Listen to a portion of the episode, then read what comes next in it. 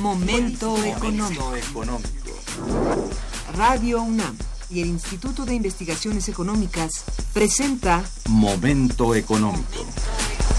Un espacio para charlar sobre temas económicos que le interesan a usted. Acompáñenos.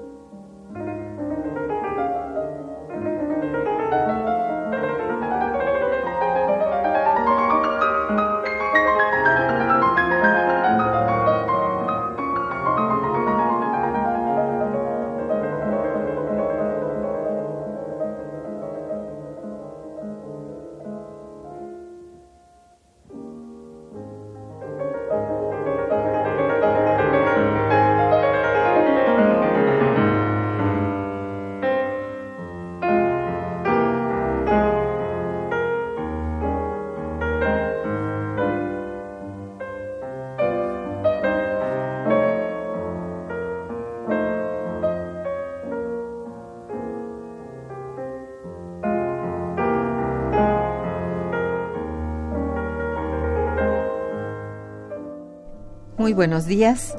Bienvenidos a Momento Económico, coproducción del Instituto de Investigaciones Económicas y Radio Universidad. Les saluda Irma Manrique, investigadora del Instituto de Investigaciones Económicas de la Universidad Nacional Autónoma de México, en vivo hoy jueves 5 de enero de 2017. Bienvenidos. El tema que abordaremos el día de hoy es reestructuración productiva de la industria automotriz de cara a la era Donald Trump. Y para ello contamos con la valiosa presencia de nuestras compañeras, las doctoras María Luisa González Marín y María de Lourdes Álvarez Medina. Bienvenidas ambas. Muy buenos días. Buenos días. Nuestros teléfonos en el estudio son 55 36 89 89 con dos líneas.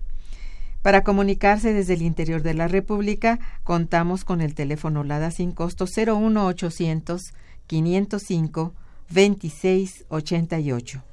La dirección de correo electrónico para que nos envíen sus mensajes es una sola palabra momentoeconómico arroba unam.mx. De nuestras invitadas.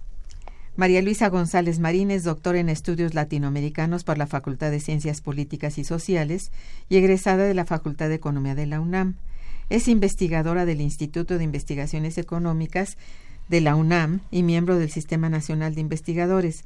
Sus líneas de investigación y grupos de trabajo han sido costo de los salarios en la industria automotriz en México, empresarios migrantes mexicanos en Estados Unidos, impacto de las maquiladoras y las transnacionales en el crecimiento de la industria manufacturera en México, empleo femenino en el sector servicios, mujeres empleadas en la banca. Dentro de las publicaciones destacan el costo de la mano de obra en la industria automotriz y sus estrategias productivas y globalización y dinamismo manufacturero, México y otros países emergentes. María de Lourdes Álvarez Medina es profesora titular de la Facultad de Contaduría y Administración de nuestra UNAM. Su línea de investigación es sobre la industria automotriz desde hace 15 años. Cuatro libros sobre el tema, ha escrito en cuatro libros sobre el tema. El último está en edición Reestructuración Productiva de la Industria Automotriz en la región del Telecan, 1994-2016. Bueno, nuestras invitadas del día de hoy han estado trabajando desde hace tiempo el tema de la industria automotriz. Resultado de este arduo trabajo de investigación es que han realizado eventos académicos, impartido conferencias y desde luego han publicado lo obtenido. Tal es el caso del libro El costo de la mano de obra en la industria automotriz y sus estrategias productivas, que tuvimos el agrado de presentar aquí en Momento Económico hace algunos meses y en el que justamente abordan el tema de la necesidad de una reestructuración productiva de la industria automotriz. El tópico es parte de la coyuntura económica y política de la relación bilateral con los Estados Unidos de América, lo cual lo convierte en un elemento de análisis obligado para esta emisión semanal y que hoy iniciamos con ayuda de nuestras expertas invitadas. ¿Por qué es la industria automotriz un proceso constante de reestructuración y por qué el 2008 es el año como punto de partida de gran relevancia para el desarrollo de dicha industria? Maris. Bueno, mira, en el libro que nosotros hicimos, ahí eh, se ve que cómo ah, a partir de la de la incorporación de China, digamos, al mundo de la, del capital, eh, las, poco a poco la situación y la reestructuración de la industria, en general de toda la industria, pero digamos en este caso de la industria automotriz, va cambiando. Ese mundo que se abre para la producción y para la venta de que representa China para todas las empresas transnacionales fue algo que tenía que cambiar la estructura mundial, yo diría, de la y las em, la fortaleza de las diferentes regiones, unas para abajo, otras para arriba, y una de las reestructuraciones que se menciona ahí en el libro es precisamente la, fortaleza de China, su gran mercado, que es una cosa impresionante, y en general de Asia.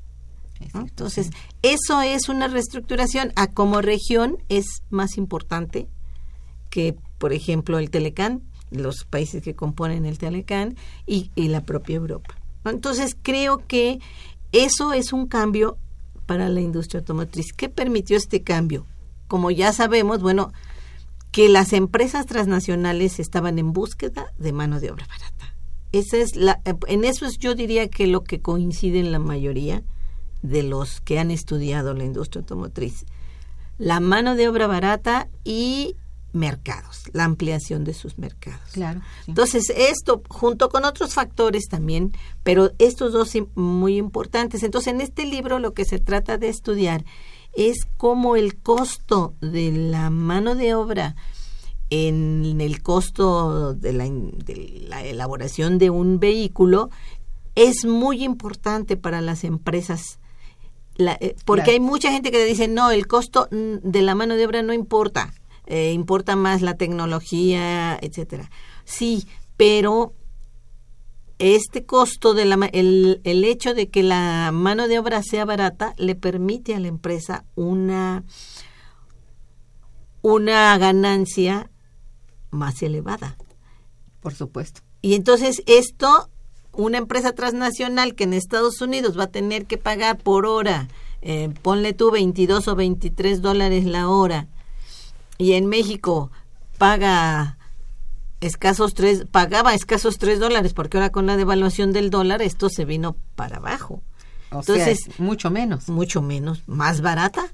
Entonces, todo esto, pues sí importa, sí impacta en el costo, porque todo lo demás es que compone el costo es, digamos, un capital fijo o un capital constante, como se dice. Es decir, ya es un, una, una tecnología que ya se realizó, que ya se hizo, que se pone a trabajar, pero que no transfiere valor, un valor importante, sino nada más el desgaste que tienen los productos. Entonces, todo este tipo de cuestiones no se quieren ver, se ven otro tipo de cosas y no se le da a la mano de obra la importancia que tiene. Y esto viene a una cuestión que es muy importante ahorita en lo que se está debatiendo sobre el Telecán, que bueno, está ahí y que pues vamos a tratar después. Está todavía en veremos, ¿no? Ya lo ha puesto, nos ha puesto en jaque. Muy bien. Lourdes, ¿cuáles son los rasgos más relevantes que definen la reestructuración productiva de la industria automotriz a nivel mundial, digamos, dentro del proceso que acaba de explicar este María Luisa. Mira, la reestructuración de la industria es constante. Se viene dando porque crece, eh, llega a etapas de madurez, pero hay factores tecnológicos y económicos, políticos, sociales que la van impactando y entonces el cambio económico en las diferentes regiones para empezar le impacta lo que ella señalaba hace unos momentos que es el crecimiento de Asia la producción y el consumo en Asia y que va relacionado con la población. Ese es algo muy importante también eh, en la reestructuración está el fenómeno de relocalización, que implica cerrar fábricas en un lugar y abrirlas en otro, o cesar la producción del modelo y reemplazarlo por otras líneas con tecnologías más avanzadas. Principalmente a partir de 2008, eh, hay una crítica fuerte a los, patrones de a los patrones de producción y consumo. Y esto está llevando a innovación tecnológica y organizativa, a cambios de formas de uso del producto, a, nuevas formas de organización de la población para tener usos compartidos, a nuevas formas de impulsar a los vehículos híbridos eléctricos, sobre todo, sobre todo. Y este y desde luego que impulsó la relocalización de las plantas y las empresas lo que empezaron a hacer eh, que era una era ya una, una tendencia, pero em, aumentaron el, el movimiento de sus plantas de países eh, desarrollados a países en desarrollo y que implica precisamente eh, bajar costos. Y bajar costos, es lo que señalaba la doctora González Marín, es la mano de obra. Y aunque muchas personas dicen que no es importante, es muy importante porque para la ensambladora el costo de la mano de obra puede ser poco. Eh, algunas personas dicen que es en promedio 5%. Pero si tú consideras también la mano de obra de las autopartes, puede llegar hasta 30% el costo de la mano de obra de un vehículo. Entonces, pues eso es un costo importante y había que, y había que disminuirlo. Son decisiones estratégicas de las empresas para mejorar su rentabilidad y, y, enfrentar la competencia tan fuerte que hay actualmente. ¿no? Es verdad. ¿Y en qué regiones se concentra el grueso de la producción de vehículos actualmente? ¿Y por qué? bueno, lo que lo que es importante, mucho más importante, pues es Asia. China es el principal productor y por mucho, ¿no? Frente a Estados Unidos, que era el, uno de los importantes, Japón, ahora es China y Asia. Y va a ser la India, van a ser otros países. Bueno, ya tiene, tiene un gran, también una gran, un gran mercado este todos los eh, en, en, industria automotriz Corea Corea, que está en Asia. Sí, por eso, sí, pero así puntualmente Tailandia. Tailandia, sí. Sí, Tailandia, eh, Indonesia, en fin, la están ampliando y es, es un el foco. Ahora, son mercados enormes.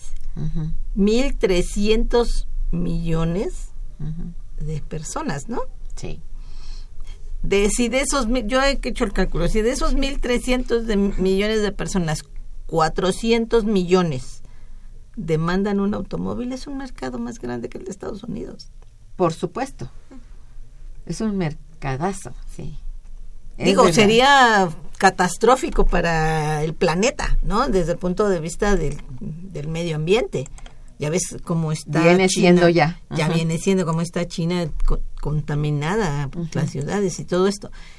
Porque eh, han eh, aumentado mucho el consumo del automóvil, etcétera. Bueno, ese es un problema. Pero el otro problema que, que yo veo es que si tú te fijas, muchos, eh, se ha puesto mucho el énfasis con respecto a la política de Trump sobre México.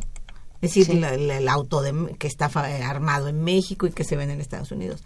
Pero realmente la fuerza importante de las empresas transnacionales está en China. Asia. Está en China. Y, y, estaba yo leyendo un artículo donde dice que en lo que va de, digamos, del aumento de la incorporación de China al mercado este mundial, ahora y la política de Estados Unidos de trasladar plantas hacia China y hacia otros países, se han trasladado, según ella, 82 mil empresas a China o a, outsourcing, que le dicen, ¿no?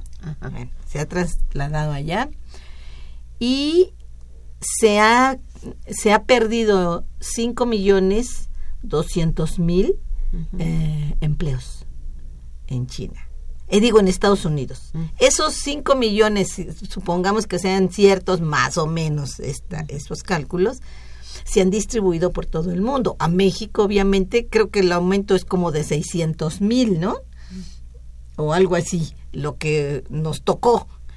Y claro, la mayoría va para China y va para Brasil y para otros países, ¿no? Es decir, no es solo México lo que se está dando, pero sí es un proceso que afecta a Estados Unidos, sobre todo en el desempleo que se va creando porque se van yendo empresas, no es solo la industria automotriz, muchísimas empresas.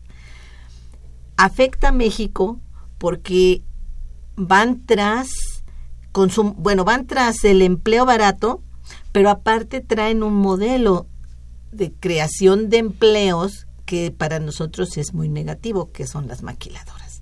Entonces, ese modelo de, de producción, donde nosotros somos una plataforma de exportación, es nefasto, no tiene el impacto que debería tener para el desarrollo industrial, no tiene un efecto, digamos, multiplicador o muy pequeño.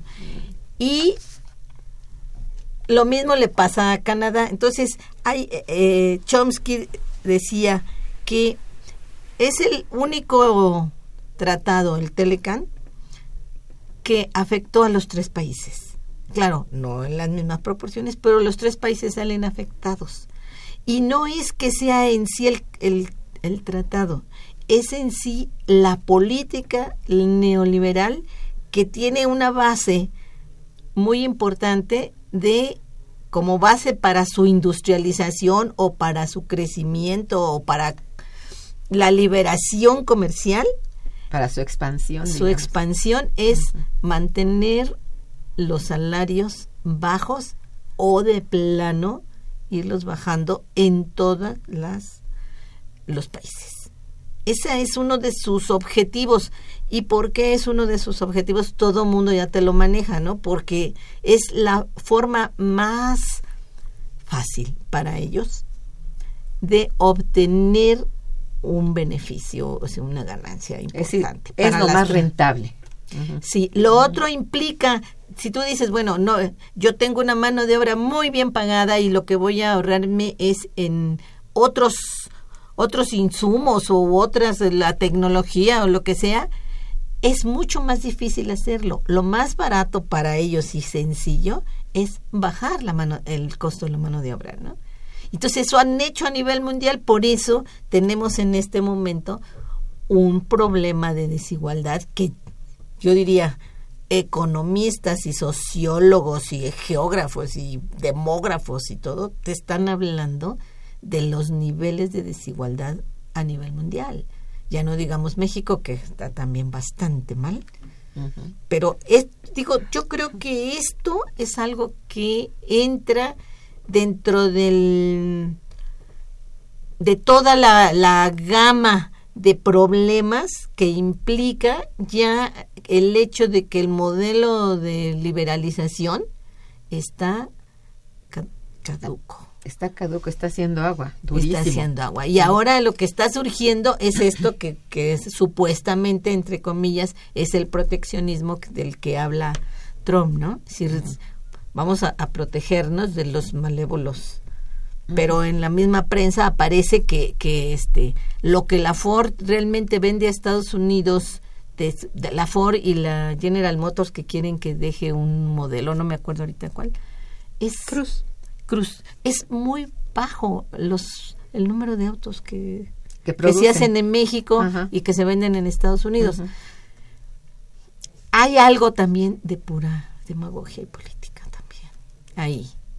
Esa es la impresión que yo tengo. Claro, en esta, en esta acción, pero yo creo que sí va a haber problemas y bueno, vamos a ver cuáles podemos destacar. Sí, los colaterales son muy duros. En realidad sí tienen un significado muy alto, sobre todo dichos, expresados eh, de una manera tan, tan, tan violenta, tan agresiva. No es una lucha o una competitividad capitalista nada más, ¿no? Es una agresividad más allá de esto, ¿no? Eh, se nota, se ve y eso resulta pues, alarmante.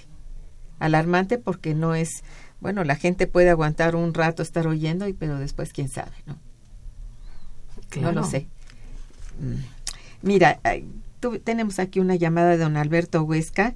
Dice, el gobierno de Estados Unidos ha quitado las armadoras en México y los ingenieros y técnicos que trabajaron en la industria automotriz por muchos años ya tienen los conocimientos para fabricar automóviles mexicanos.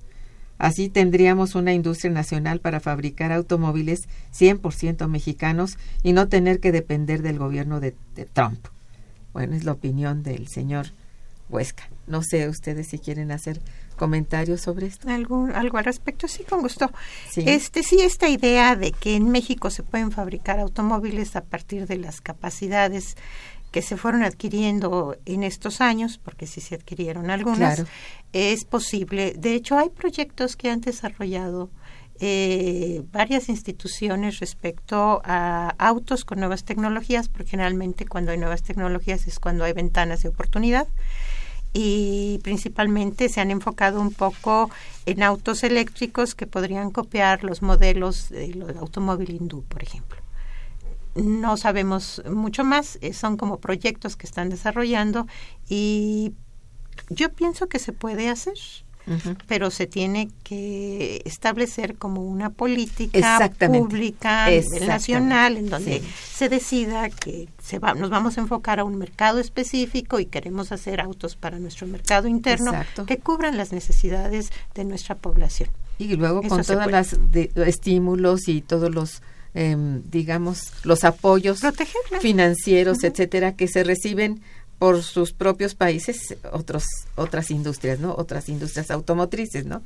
Entonces, bueno, sí es posible. que cerrar la frontera también a los a los autos. Aprovechando que van a ser una gran este un no, gran a los autos porque porque si no no hay competitividad interna, ¿cómo? Claro.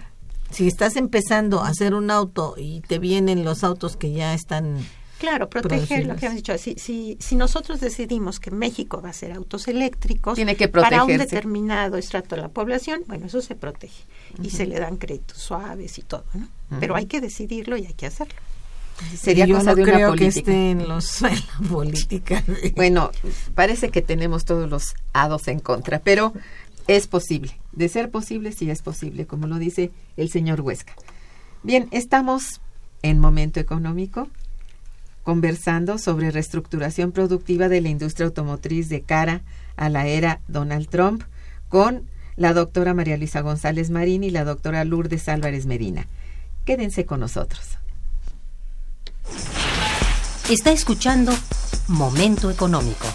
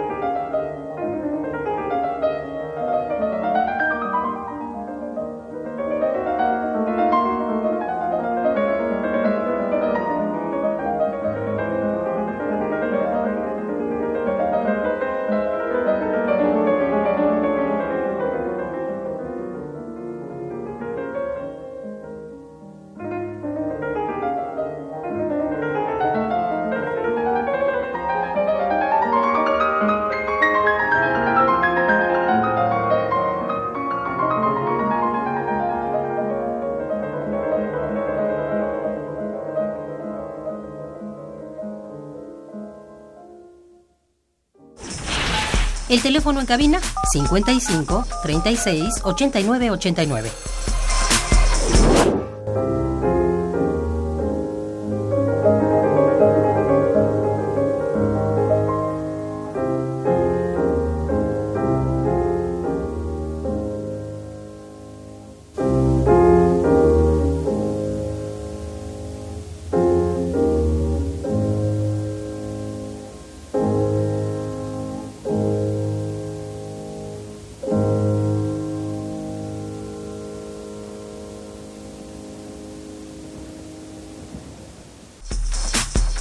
Continuamos en Momento Económico.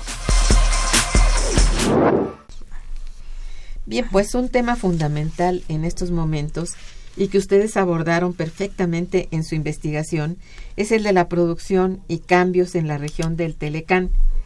Al respecto realizan un análisis del comportamiento de la industria de esta industria automotriz durante el periodo 98, 1998, 2012 y considero que sus datos son muy reveladores para la realidad que nos ocupa y nos ocupará en el futuro. Les pido entonces hablar un poco acerca de las características de este, de este periodo y de lo que ocurrió en Estados Unidos eh, en, el, en el rubro, en este rubro, y sumergido en los inicios de la crisis financiera que existe hasta nuestras fechas. Sí, Lourdes. O bueno, ambas, pues. Este, mira, yo soy tú. Sí, sí, sí. Eh, mira, lo que pasa y sobre todo en el libro es que eh, hicimos hincapié en la cuestión salarial por el mismo título del libro. Y a la hora de hacer toda la, los, eh, los cálculos sobre salarios, productividad, producción y empleo, el crecimiento de los tres países, este, Estados Unidos, México y Canadá, resulta que a nivel de empleo el que sale más mal librado es Estados Unidos, en, dentro de los países del Telecán, porque trasladó plantas a México. Y Canadá también, porque muchas plantas este, estadounidenses, pero también eh, japonesas, Toyota y todo, se trasladaron a México por la mano de obra barata, aunque la mano de obra de Canadá era más barata que la de Estados Unidos, era mucho más barata la de México. Entonces, en ese aspecto sí salieron este salió beneficiado si se puede decir México porque se aumentó el empleo y en productividad sigue aunque no son altas tasas de productividad sí salió este mucho más elevado Estados Unidos y Canadá que México y en la, otra cuestión, en lo que, lo que cambia aquí son las utilidades.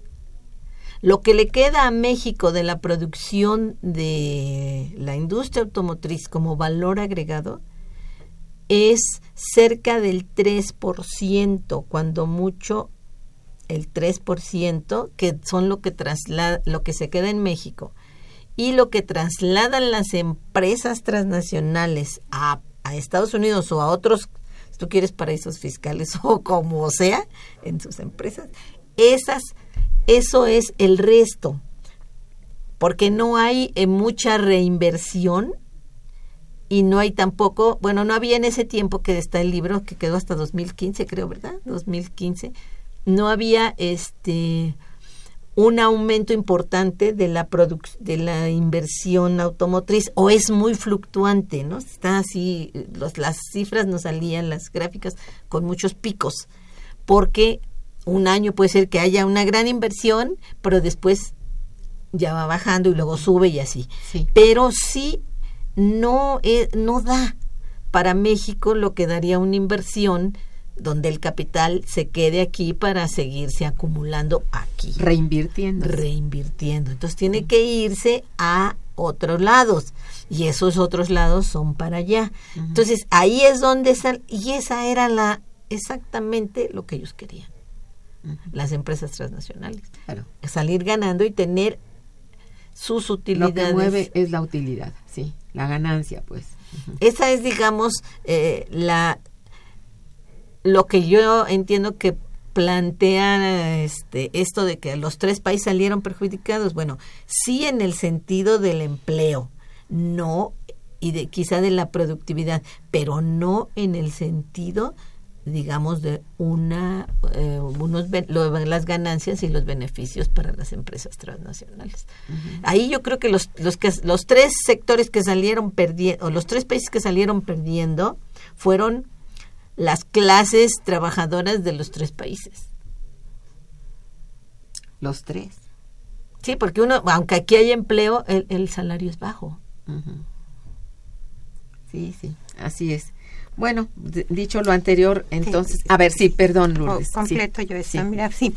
Este, el resultado de 22 años del tratado ha sido un tema controvertido durante todos estos años, porque se esperaba que resultara en beneficios económicos y de convergencia social hacia mejores niveles de vida para los tres países miembros, cosa que no ha sucedido, como acaba de explicar ahorita la doctora González Marín. Pero el tratado sí benefició a las empresas multinacionales productoras de automóviles porque ellos supieron aprovechar muy bien las asimetrías entre los países. Mm. Un país que tenía poder económico para comprar los vehículos y otro que tenía un, eh, menores salarios, un menor PIB per cápita al que le podía pagar bajos salarios. ¿no? Entonces podían interactuar e integrar bien la industria en la zona, especialmente México y Estados Unidos. Nosotros cuando hicimos el análisis de la relocalización, encontramos que hay una clara recuperación de los Estados Unidos, recuperación. No hay un crecimiento general, sino una recuperación después de la crisis, pero sí hay un crecimiento en México. Y porque México fue el único país del Telecán que tuvo un incremento en la producción mientras que Estados Unidos se, se recupera, pero Canadá la pierde un poco. El crecimiento, ahora, ¿en dónde estuvo el crecimiento? los grandes eh, porcentajes de crecimiento de la producción los tiene Guanajuato en México, que fue espectacular, 240%, Georgia en Estados Unidos, 218 y Carolina del Sur. Pero es muy claro que los que crecieron en Estados Unidos son las empresas japonesas, las coreanas y las alemanas. Por cierto. Entonces, claro que esto le da mucho material al, próximo presidente de los Estados Unidos para decir, bueno, yo no estoy de acuerdo en lo que está pasando. Y, y eso es lo que va planteando, por eso él quiere los cambios. Este México fue el único país de la región que no cerró plantas al interior del país y que sí mejoró la producción promedio por planta después de la crisis. Eh, y se observa en estos ocho años el cambio en el tamaño de vehículos y eficiencia de combustible, que es muy claro. Empezaron con modelos más pequeños que estaban reemplazando a las SUVs, a las camionetas. Eh, y, pero nueve años después empieza la recuperación en Estados Unidos y otra vez empiezan a vender y se empiezan a producir camionetas. Además, hay, baja el precio de la gasolina en los Estados Unidos, que no en México. Y este y se va reestructurando de manera que en Estados Unidos y Canadá se fabrican modelos de alta gama y en México se está especializando en modelos de media y baja gama.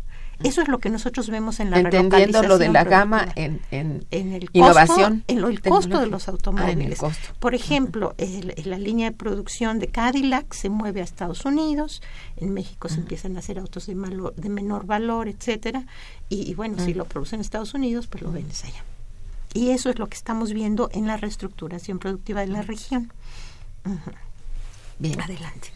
Bueno, pues eh, entonces aunado a todo esto que acaban de, decirles, eh, ¿cuál, es, cuál, ¿cuál es el peso específico de México en la industria del, automotriz dentro del Telecán?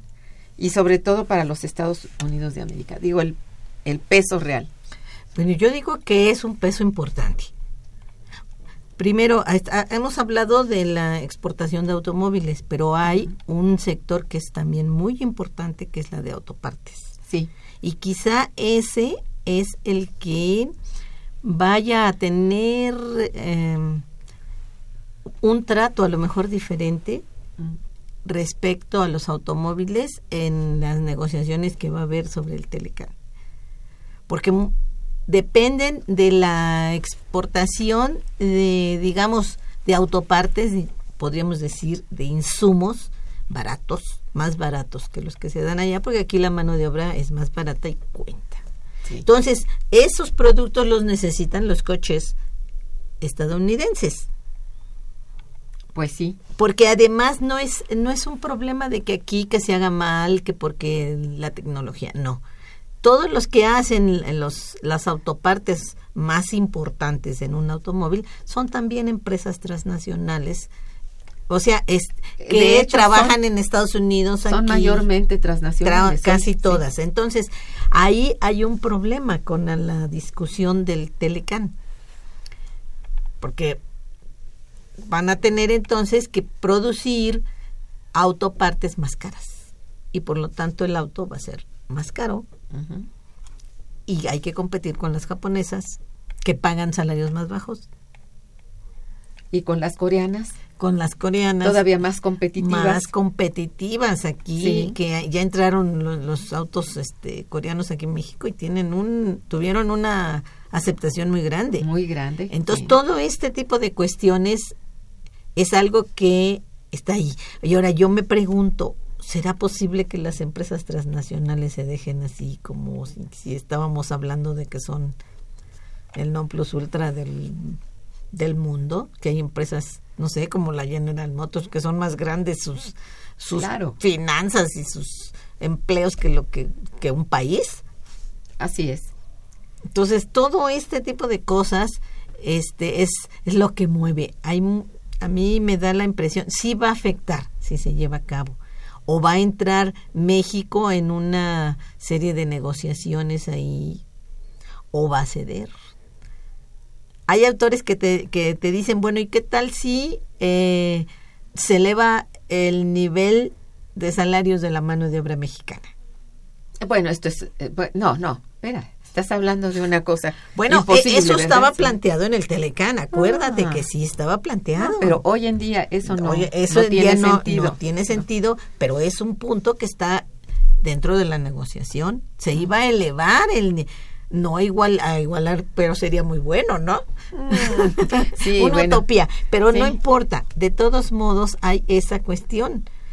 Porque el, el problema que se maneja aquí en, en este en México, yo digo el error central que ya nosotros previmos, no no digo yo, pero nuestro instituto Sí, en sí, sí, general, los investigadores los investigadores, los enormes efectos negativos que tenía el Telecán para la industria manufacturera. Prácticamente quedó reducida de tener un veintitantos por ciento de, de- de- de porcentaje de, de su participación en el En PIB, el PIB, sí. quedó en 16, 15 y va para abajo, ¿no? sí Entonces, en la etapa en que nosotros estábamos, destruyendo empresas, e- en fin, todo una... Eso también hay yo creo que contabilizárselo al Telecán.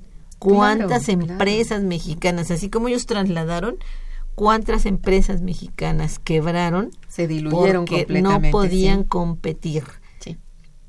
dadas las condiciones en que estaba, estaba la cuestión. Y además que fue, acuérdate que se habló, salvo ciertos sectores y la automotriz fue una de las protegidas, este que lo hicieron rapidísimo, ¿no? Les quitaron los aranceles o les bajaron los aranceles a, mu- a- de muchos productos que se producían en México y las empresas quebraron.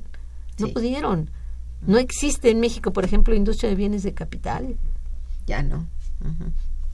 ¿Qué país puede tener una industria sana o más o menos un impulso industrial importante sin, eso claro tienes Entonces, toda la razón Eso, eso es una cosa negativa. Todo eso se, se veía en la industria en la industria manufacturera y esto este es algo que hay que echar a la cuenta del Telecán. Y la agricultura, como platicábamos antes. La agricultura es el otro sector que quedó que había que Hundido, echarle hundido. también dentro de las desventajas del Telecán. Pues fue el más perjudicado podríamos ¿Cuánto, decir cuánto, cuán- cuánto es, eh, qué porcentaje ocupa la mano de obra este, en la eh, agrícola agrícola del PIB? pues creo que una mínima, un mínimo porcentaje, esa es la verdad. Ha quedado reducido a casi nada porque la gente ha tenido que emigrar a las ciudades en condiciones verdaderamente terribles, ¿no? Y al, al extranjero. De pobreza y, y- o migrantes definitivamente, ¿no? Sí, Esa es otra cuestión. Ahí sí. que se dio Ese la reforma de sí. Gidal para que todo fuera mucho más sencillo de la, de Mm. la reforma agraria que hizo Salinas y todo esto. Bueno, eh, y, y así, ¿cuál sería su opinión acerca de las condiciones laborales y de salarios de los trabajadores mexicanos de la industria automotriz y de lo que ha significado el Telecam para ellos. Bueno, mira, yo a mí me gustaría decirte que en la industria automotriz siempre dicen que ellos están pagando por arriba del promedio de la industria manufacturera en México, lo que sí es verdad. Pero la mayor, eh, pero si tú haces un promedio y no das desviación estándar, no te enteras muy bien de qué se trata. Eh, la verdad es que la mayor parte de los trabajadores de la industria automotriz están en la industria de autopartes y en promedio tienen un salario, tienen cuatro salarios mínimos. Este dato todavía lo dio INEGI para 2008 y no lo ha vuelto a publicar. Entonces sería interesante que ellos nos volvieran a dar ese dato para saber cómo han cambiado las cosas, pero definitivamente si el si el dólar se ha devaluado 60%, ya no son cuatro salarios. El, salario eh, que se les paga es muy muy conveniente para las empresas multinacionales y para que sus productos se mantengan eh, con bajos costos. Este cambio, o este posible cambio de empresas a Estados Unidos, tendría que estar basado un poco en la robotización para que no se les aumenten los costos allá.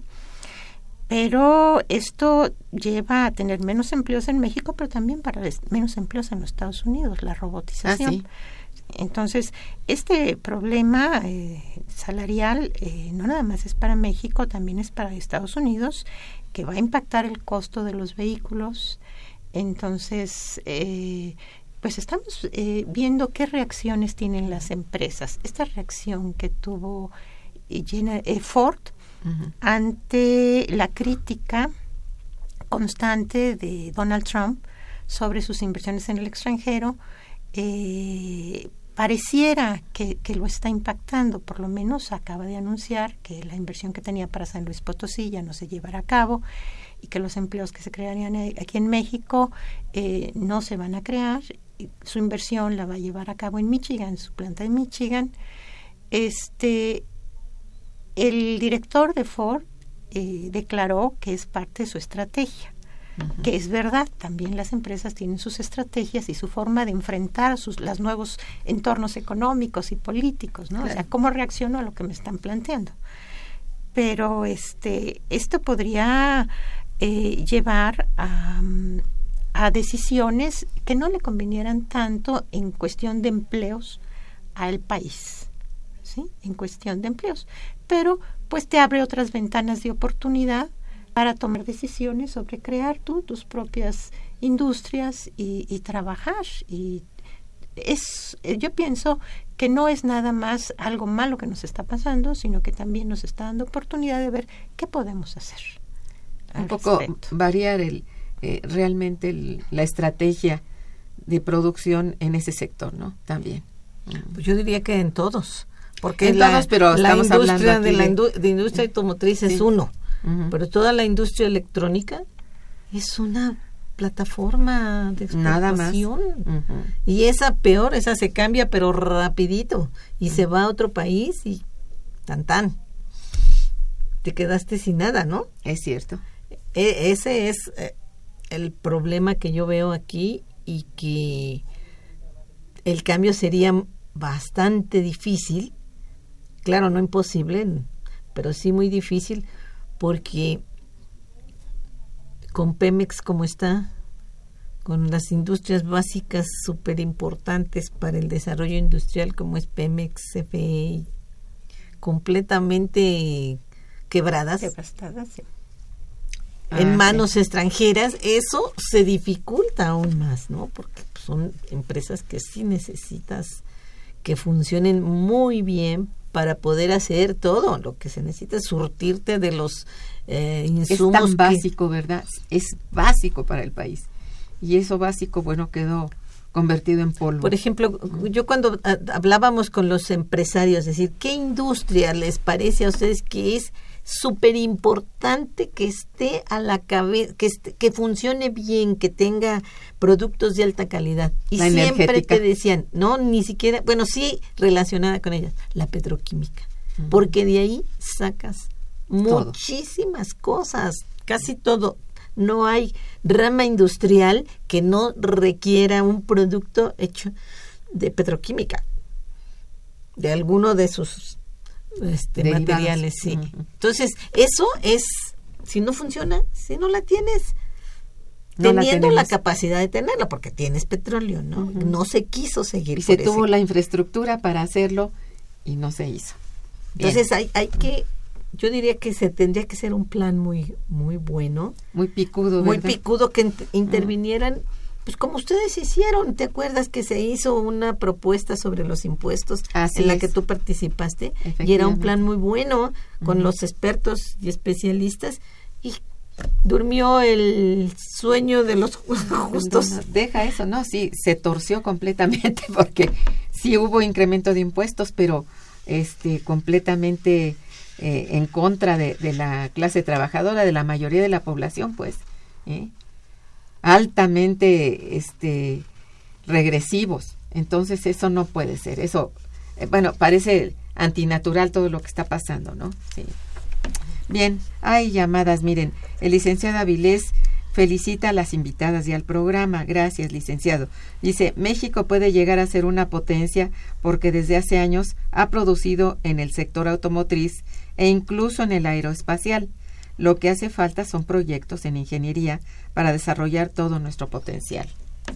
Pues sí, que los dejen porque sí hay ingenieros. Si están, Sí, si el desempleo sí. de los jóvenes es- se da en las en los que tienen mayor preparación, doctorado, postdoctorado, ahí está. Estamos con, to- con todos nuestros egresados de los posgrados desocupados la mayoría, ¿no? Sí, porque cuando se ve el desempleo con los jóvenes es mayor. Ese sí, es, es el peor espejo, ¿verdad? Bien, doña Hilda de San Román, eh, muchas gracias, felicita a las invitadas y al programa. Dice, con nuestros impuestos, fi- con nuestros impuestos financieros, la instalación de las automotrices, porque recientemente General Motors iba a instalarse en un estado del norte e iba a ser el estado quien se encargara de pagar hasta el agua que esta automotriz utilizara. Ah, dice, con nuestros impuestos financiamos la instalación de las automotrices. Pues sí. Sí, porque General Motors iba a, re- a recibir, no solamente eso, como en, en San Luis Potosí también, iban a recibir terrenos y todo que otorgaba el Estado. Mm. Bueno, ah, pues sí. Pues ahora que se los den a los Sí, yo te quiero decir que así es como funciona, no nada más en México, también en Estados Unidos.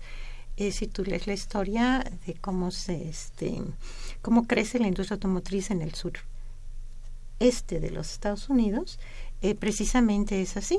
Eh, se les ofrecen tierra barata, se ofrece una ley en la que los empleados no pueden hacer huelgas, el derecho a trabajar, y entonces las empresas japonesas se instalan en esas Pues áreas claro, sí. y, y les pagan salarios más bajos que en el norte de los Estados Unidos.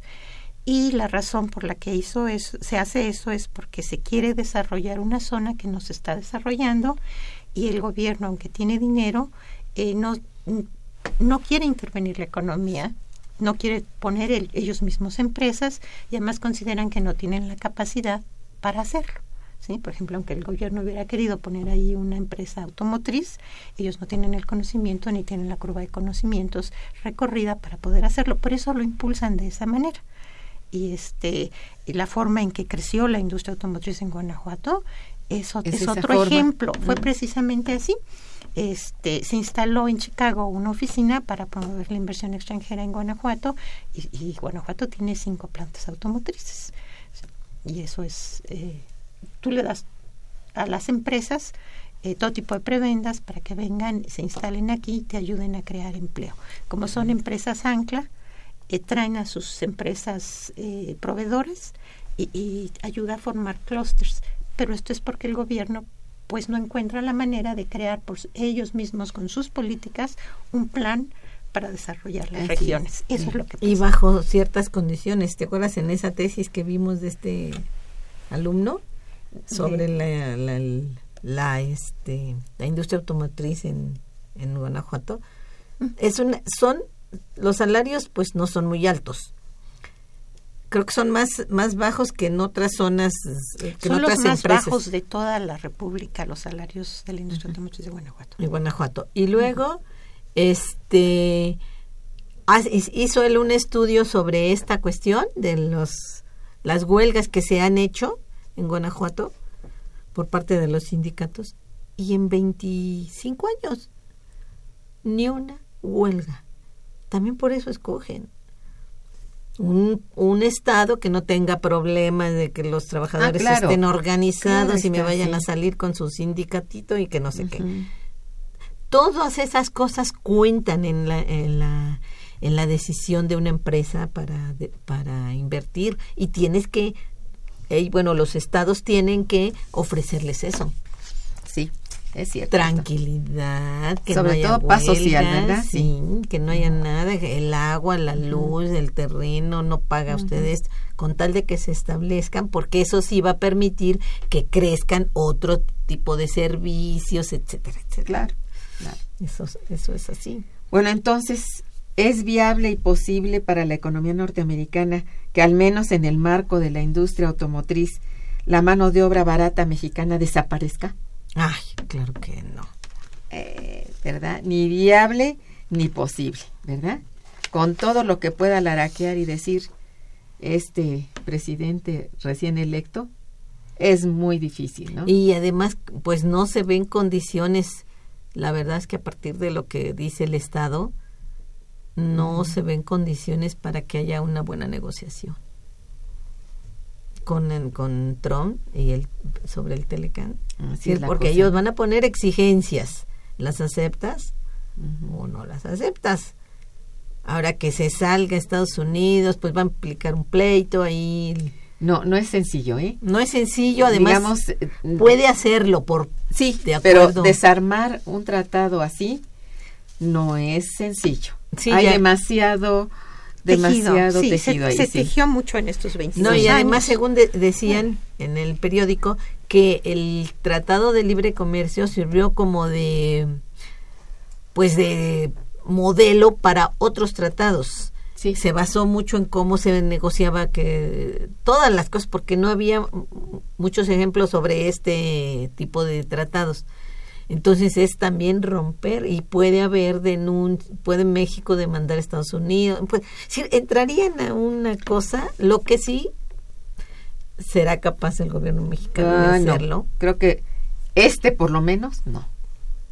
Y luego poniendo otro a este Videgaray ahí que dicen que que vimos Jesús, no, es que qué cosa, ¿no? no no hay como mucha esperanza ahí, ¿no? Yo creo que el- la gente lo percibe ya. Lo ve, lo, lo, lo entiende a veces mejor que nadie. Porque dice no ah, incluso yo leí este de gente que hablaba en el radio diciendo que toda la el- la subida la organización de la subida del precio de la gasolina fue obra de Videgaray en la Secretaría de Hacienda ya lo dejó listo Ay, bueno, que Dios nos guarde. ¿Cuáles son las modificaciones que puede llegar a experimentar la, la industria automotriz en el Telecán? ¿Y qué tan peligroso resulta? pues híjole a ver tú Lulu Pues eh, primero tendríamos que ver qué es lo que van a negociar. Eh, lo más importante, o una de las cosas más importantes, es la regla de origen, de Las reglas de origen. 62.5% en la región. Entonces ahí tenemos que estar muy pendientes de, de qué pasa. Si deciden, eh, parece que se va a retirar del TPP eh, Donald Trump. Y, También. y- y eso, la verdad, que beneficia a la industria en México porque lo que iba a suceder es que la industria de autopartes iba a tener mucha competencia, principalmente porque querían bajar a 44% en la, eh, la regla de origen. Eh, Entonces, este, inclusive yo creo que eso es mejor para las empresas de autopartes multinacionales ubicadas en México. Eso es bueno. Em, este cambio que estamos viendo de modelos de alta gama ya, y los de baja gama aquí, y a ver a quién se le van a vender, puede de alguna forma implicar, en lugar de, de- teníamos, había un plan a 2020 a 5 millones de automóviles, a lo mejor ese plan ya no se va a cumplir, y entonces los empleos que se tenían planeados para esa época o para ese tiempo tampoco van a llegar. Nosotros tenemos que poner atención en qué es lo que tenemos que hacer para crearlos nosotros. Ojalá se ponga atención a esto. Sí, lo que pasa es que lo que dicen es, bueno, si el TPP no funciona, si Estados Unidos se retira, entonces entra China. Es probable que pueda entrar China y según esto el acuerdo que ya que China tiene con otros países así de también del asiático no me acuerdo ahorita del nombre pero ahí las los este los plazos para lo de las patentes en la industria farmacéutica se reducen y hay otra serie de ventajas que no que, que tiene este nuevo tratado y que no tiene si México participa si sale Estados Unidos si se queda porque México es de los que ya está firmó Así es. Y entonces todo, todo está en veremos en este punto, porque bueno, pues también todavía no llega a la presidencia, digamos formalmente, oficialmente, sino que está ahí, pero yo al TPP sí siento que acabaría con la industria. Si es tal como estaba, y incluso ahora sí se necesita este un tratado que fortalezca la industria mexicana. Pues sí que se necesita. El mercado interno, si no, ¿cómo? Bueno, pues miren, lamentablemente el tiempo de la emisión eh, terminó. Yo les agradezco muchísimo su presencia y desde luego sus este, conocimientos que son tan importantes para todos. Este, bueno, mm, hay llamadas de Salvador Ortiz y de Miguel Serrano a quienes les agradecemos mucho sus felicitaciones y bueno, dice que es muy, dicen ellos que es muy interesante todo lo que se ha dicho, ¿no? Y bueno, se las dejo a leer porque eh, van dirigidas a ustedes, pero eh, como repito, el tiempo de emisión se terminó y solo me resta agradecerles cumplidamente tanto a ustedes como a las a los radioescuchas y eh, hablar de a ustedes de que los controles técnicos estuvieron a cargo de Miguel Ángel Mendoza, la producción a cargo de Santiago Hernández y Araceli Martínez, la coordinación y conducción a cargo de una servidora, Irma Manrique, quien les desea muy buen día y mucho mejor fin de semana. Sean felices. Momento económico. Radio UNAM y el Instituto de Investigaciones Económicas presentó Momento Económico.